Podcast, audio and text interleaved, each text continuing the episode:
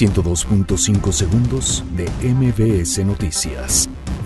Andrés Manuel López Obrador destaca baja de homicidios en Quintana Roo. Semar destina 52 millones de pesos para combatir sargazo. La Policía Federal recibe alerta por posible ingreso de integrantes de ISIS a México. Inflación baja a 4% en primera quincena de junio, informa el INEGI.